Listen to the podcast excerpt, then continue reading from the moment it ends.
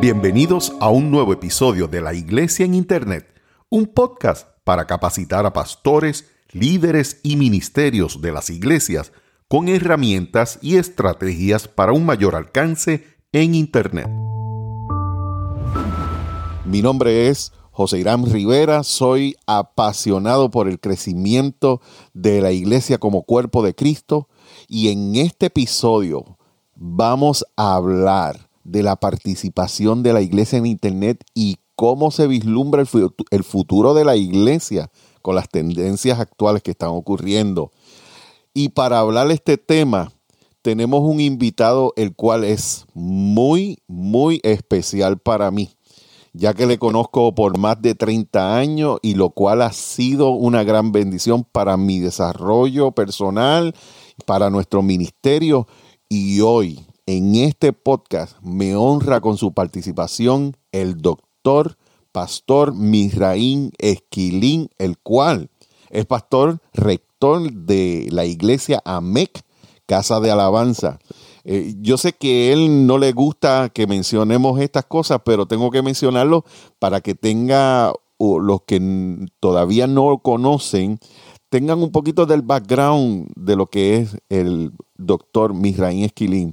Eh, Pastor Misraín Esquilín tiene esto, unos cuantos doctorados y dentro de esos cuantos doctorados están en, el área de las ciencias, en el área de la, de la teología y en el área del cuidado pastoral.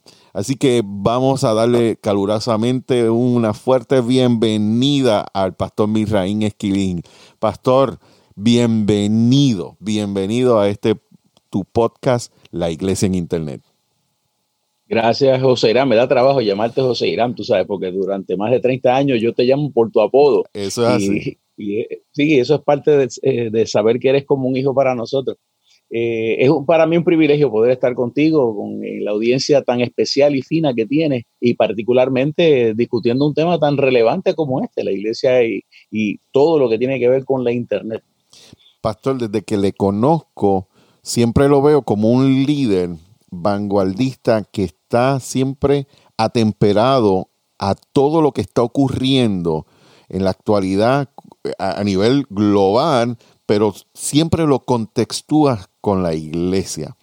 Para esto quisiera hacerte unas cuantas preguntas. Eh, la, la, primera es, ¿cómo tú ves la iglesia ahora mismo en este tiempo? La iglesia está en transición, José Irán, está en transición porque este, Dios ha provocado que la iglesia en el mundo entero haya tenido una sabática.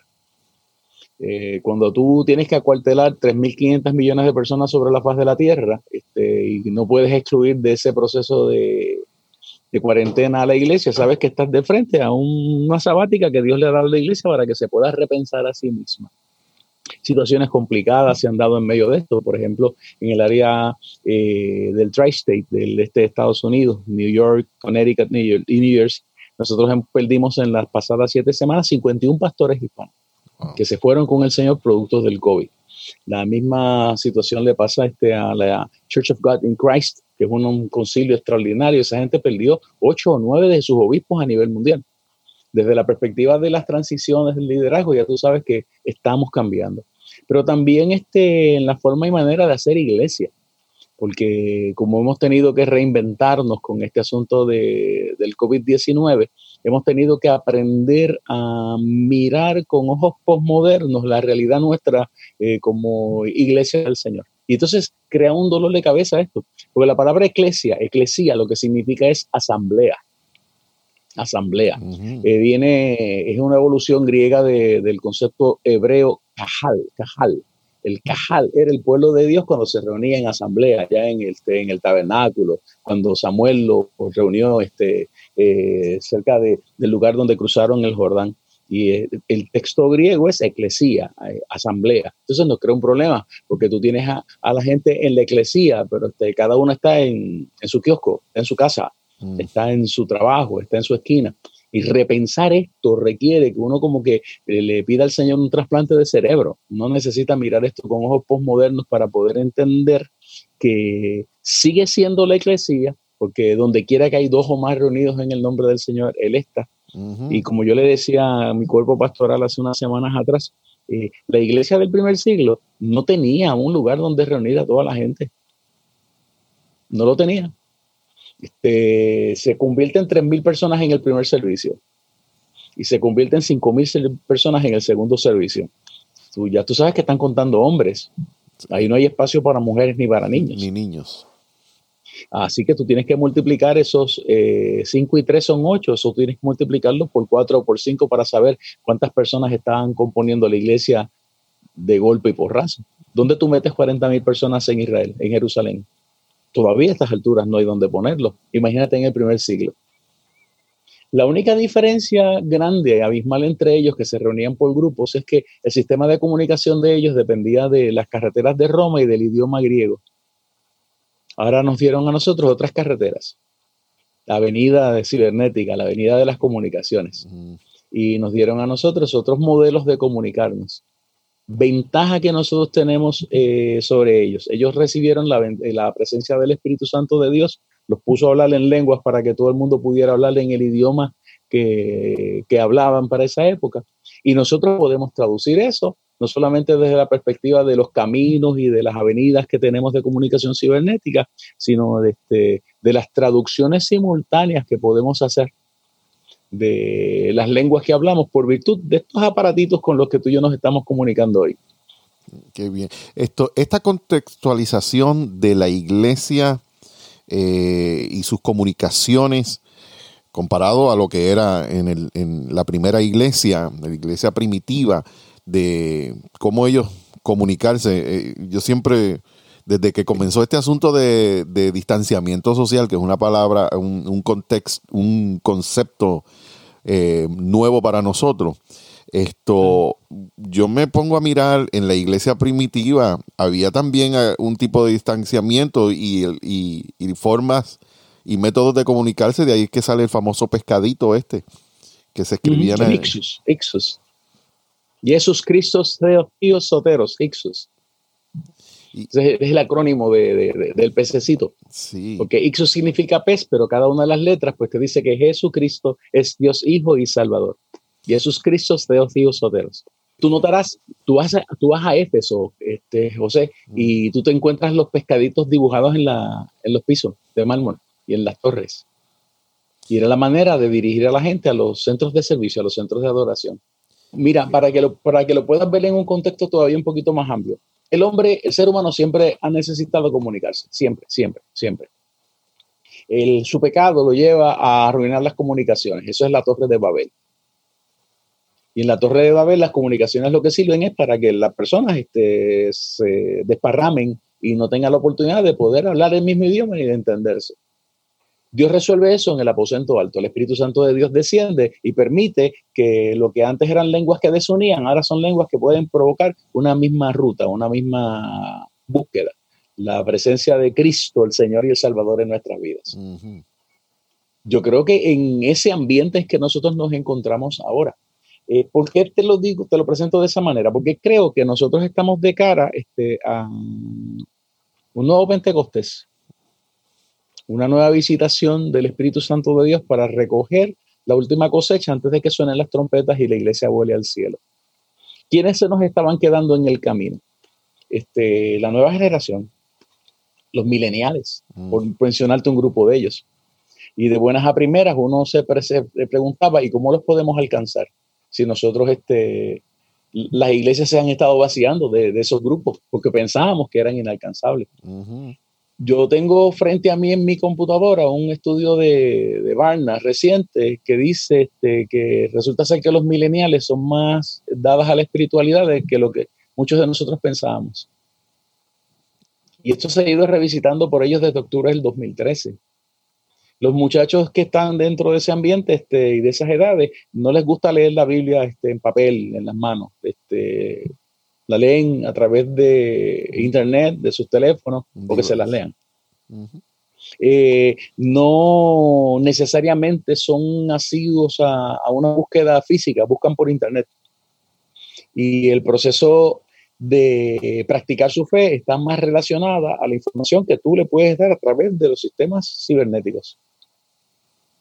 y la cantidad de búsquedas de contenido espiritual que están desarrollando constantemente es este, maravillosa. Ahora, con la crisis que tienen de que se están encontrando con una economía que no les ayuda, porque ese es el problema con ellos. La economía no les ha ayudado, este, eh, salen con unas deudas extraordinarias de las universidades y eso no les permite este, comprar sus casas ni tener sus lugares y por eso es que tardan mucho en poder salir de sus casas, de sus padres. Eh, la necesidad espiritual este, parece estar comiéndolos por dentro. ¿Cómo la iglesia los va a alcanzar? Mm. ¿Cómo la iglesia llega con un mensaje de Pentecostés? ¿Entiendes? En el idioma que la gente habla, en el idioma que ellos hablan. ¿Cómo la iglesia llega? ¿Y tú no crees que el Internet es precisamente la herramienta que Dios nos puso en las manos a nosotros para que podamos alcanzar ese grupo? Entonces, ¿qué, qué representa el Internet para la iglesia en este tiempo? yo sé que puedes tener muchos hermanos este, de alas pentecostales radicales este, conectados a tu podcast porque a ti te quiere mucha gente, pero esto yo lo voy a decir con temor y temblor porque este, es una noticia. El Papa Francisco publicó un documento que dice que el Internet es una bendición para la iglesia. Claro está, inmediatamente puso una bula, una cosa extraordinaria, un documento, una encíclica hablando de la ética de las comunicaciones que hay que seguir ahí dentro. Eso requiere que tú y yo hagamos como cuatro o cinco podcasts aparte. Pero él dijo que era una bendición para la iglesia. Y oye esto, en el contexto de una iglesia que necesita un sacerdote que bendiga el pan y que bendiga el jugo de la vid para que eh, sean transformados en el cuerpo y en la sangre de Cristo. Eso está fuera de, nuestras discusiones porque nosotros los, los, cristianos creemos que siguen siendo símbolos y que la presencia de Dios está ahí. Este, para él vino como una bendición. ¿Por qué? Porque te permite alcanzar los no alcanzados. Te permite llegar donde la palabra escrita no llega. Te permite entrar a lugares donde señales de radio y televisión pueden estar vedadas. Y te permite ser accesible a cualquier hora, en cualquier momento. Eso uno lo va descubriendo sobre la marcha, pero se va dando cuenta de que este, te voy a hacer esta historia. La gente que montó internet en nuestra casa este, fueron los hermanos Moreno y Ninto Regrosa, un médico y un dueño de una casa de, imprenta.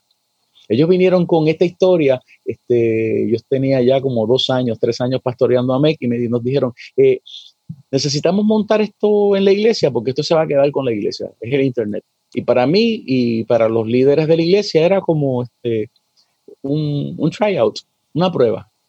Pero cuando yo comencé a mirar las posibilidades, yo empecé a darme cuenta de que no era un juguete.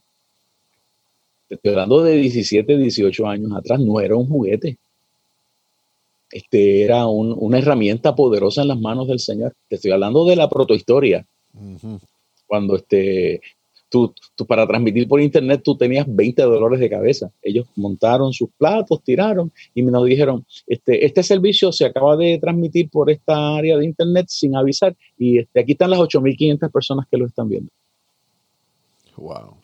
Y ya tú sabes que yo quedé sentado de una sola pieza, porque cómo es que de buenas a primeras, de la nada, yo puedo tener 8.500 lugares distintos donde esto, me están recibiendo el mensaje, la alabanza, la oración, este, y lo grande del caso es que esa gente que, claro está, tenía la tecnología para transmitir el Mundial de Fútbol, podían hasta, hacer un mapping de la zona. Eh, le dije, no, no, no, esto, esto no es un juguete, vamos a quedarnos con esto y vamos a explotarlo, pero vamos a trabajarlo con responsabilidad y por secciones. Y lo que hemos visto es que Dios nos ha permitido este, ver el crecimiento de unas áreas ministeriales que nunca antes habíamos soñado. Este, y ahí es que Dios empieza a hacerte saber que Él es Dios y que tú no eres Dios. Wow. Me, me, acuerdas ese momento histórico que todavía está escrito en los libros de Guinness, donde el Evangelio fue distribuido por primera vez en una onda broadcast a, una cantidad exorbitante de, de países y, y personas y ese evento se dio en Puerto Rico con el, doctor Billy Graham. Eso es así.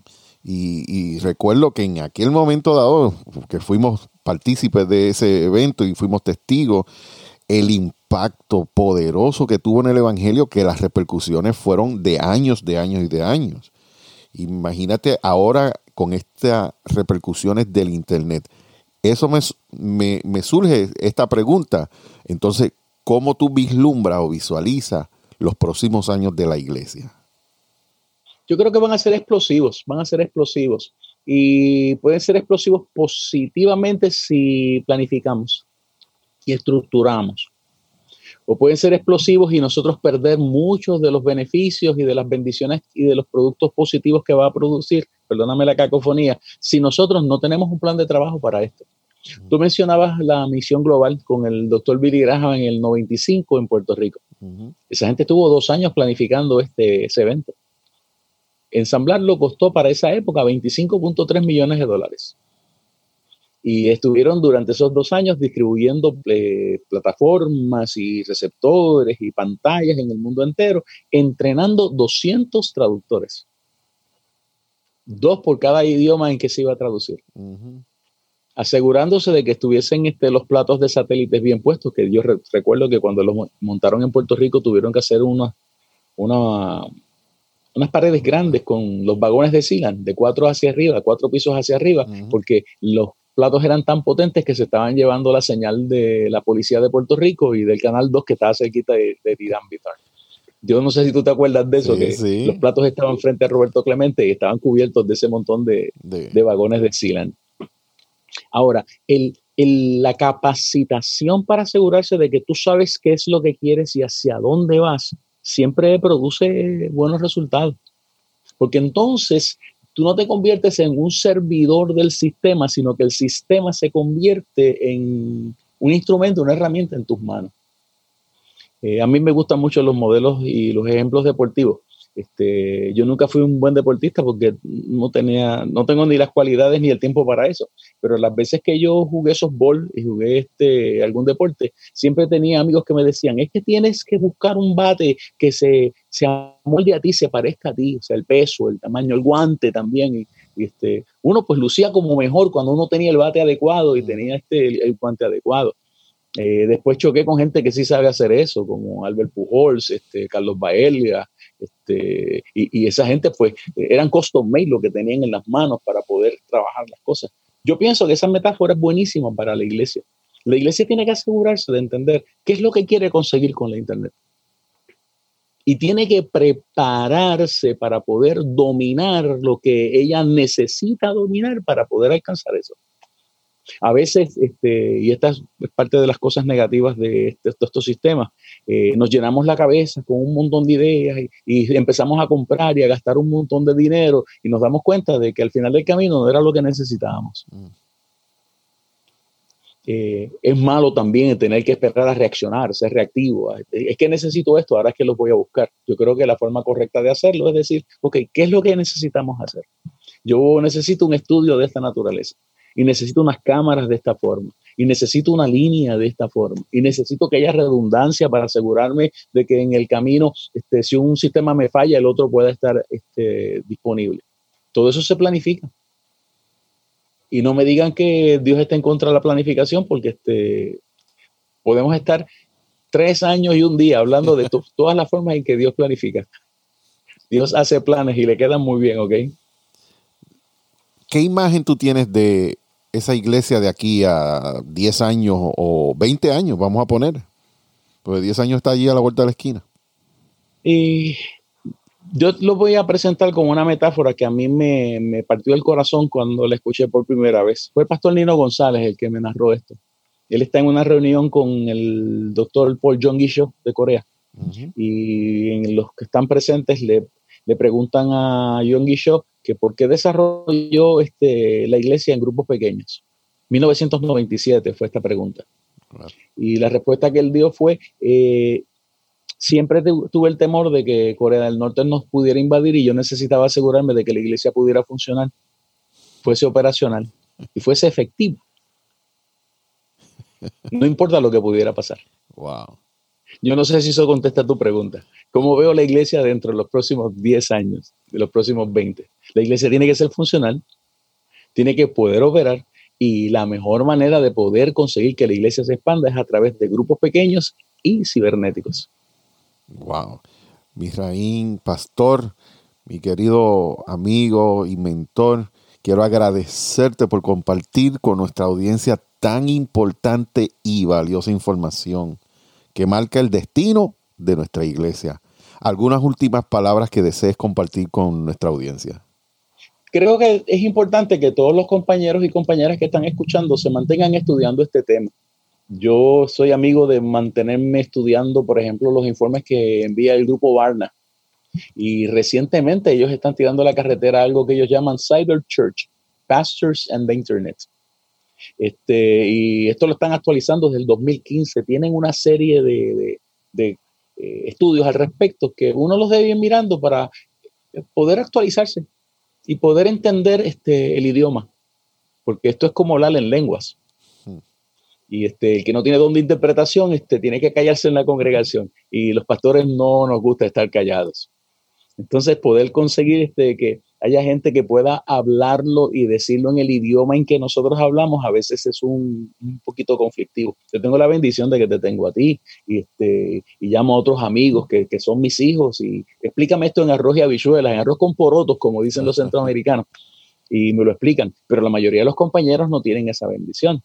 ¿Qué se hace? Pues mire, usted está conectado a podcasts como este constantemente y usted envía y sugiere eh, temas de discusión que yo sé que José Irán y los compañeros que están en este ambiente los van a discutir. Usted se mantiene estudiando. ¿Por qué? Porque a la hora de la verdad lo que se va a encontrar es que eh, es como un don de interpretación de lenguas que Dios le va a dar para poder entender mejor cuál es la dirección que Dios le está dando a usted, a su ministerio y a su iglesia, hasta que suene la trompeta y Cristo venga por nosotros. Oh. Misraín, pastor, amado, gracias, gracias por esta, este tiempo que tuviste con nosotros. Quisiéramos saber cómo te conseguimos a través de tus plataformas y todo eso. En la iglesiaamec.org, iglesiaamec.org eh, es la base fundamental nuestra. Tenemos también nuestras transmisiones y comunicaciones en los Facebook Live, Facebook de la Iglesia AMEC Casa de Alabanza. Eh, recién comenzamos la transmisión a través de un canal de YouTube. Ahí están todas las escuelas bíblicas de la iglesia corriendo. Este, se están haciendo los catálogos de todas las predicaciones y de todos los estudios bíblicos para asegurarse de que eso también esté ahí serializado y que usted lo pueda ver. Este, y lo más hermoso es que cada vez que la gente entra a esos lugares se encuentran con los blogs que escribimos, con las reflexiones institucionales que se publican y nos preguntan que cuánto cuestan. Y la respuesta es la siguiente, ore por nosotros porque las oraciones son las que son necesarias en esta hora. Este fue el pastor Misraín Esquilín para la iglesia en internet, el podcast. Inscríbete en nuestra página www.laiglesiaeninternet.com para que recibas cada episodio de nuestro podcast y mucho más información que te hará crecer, te ayudará a maximizar tu iglesia en Internet. Cada día es un día oportuno para hacer grandes cosas en el reino de Dios para su gloria. Este que te habló es tu amigo y hermano pastor José Irán Rivera y escuchaste un episodio de la iglesia en internet. Será hasta la próxima. Dios te bendiga.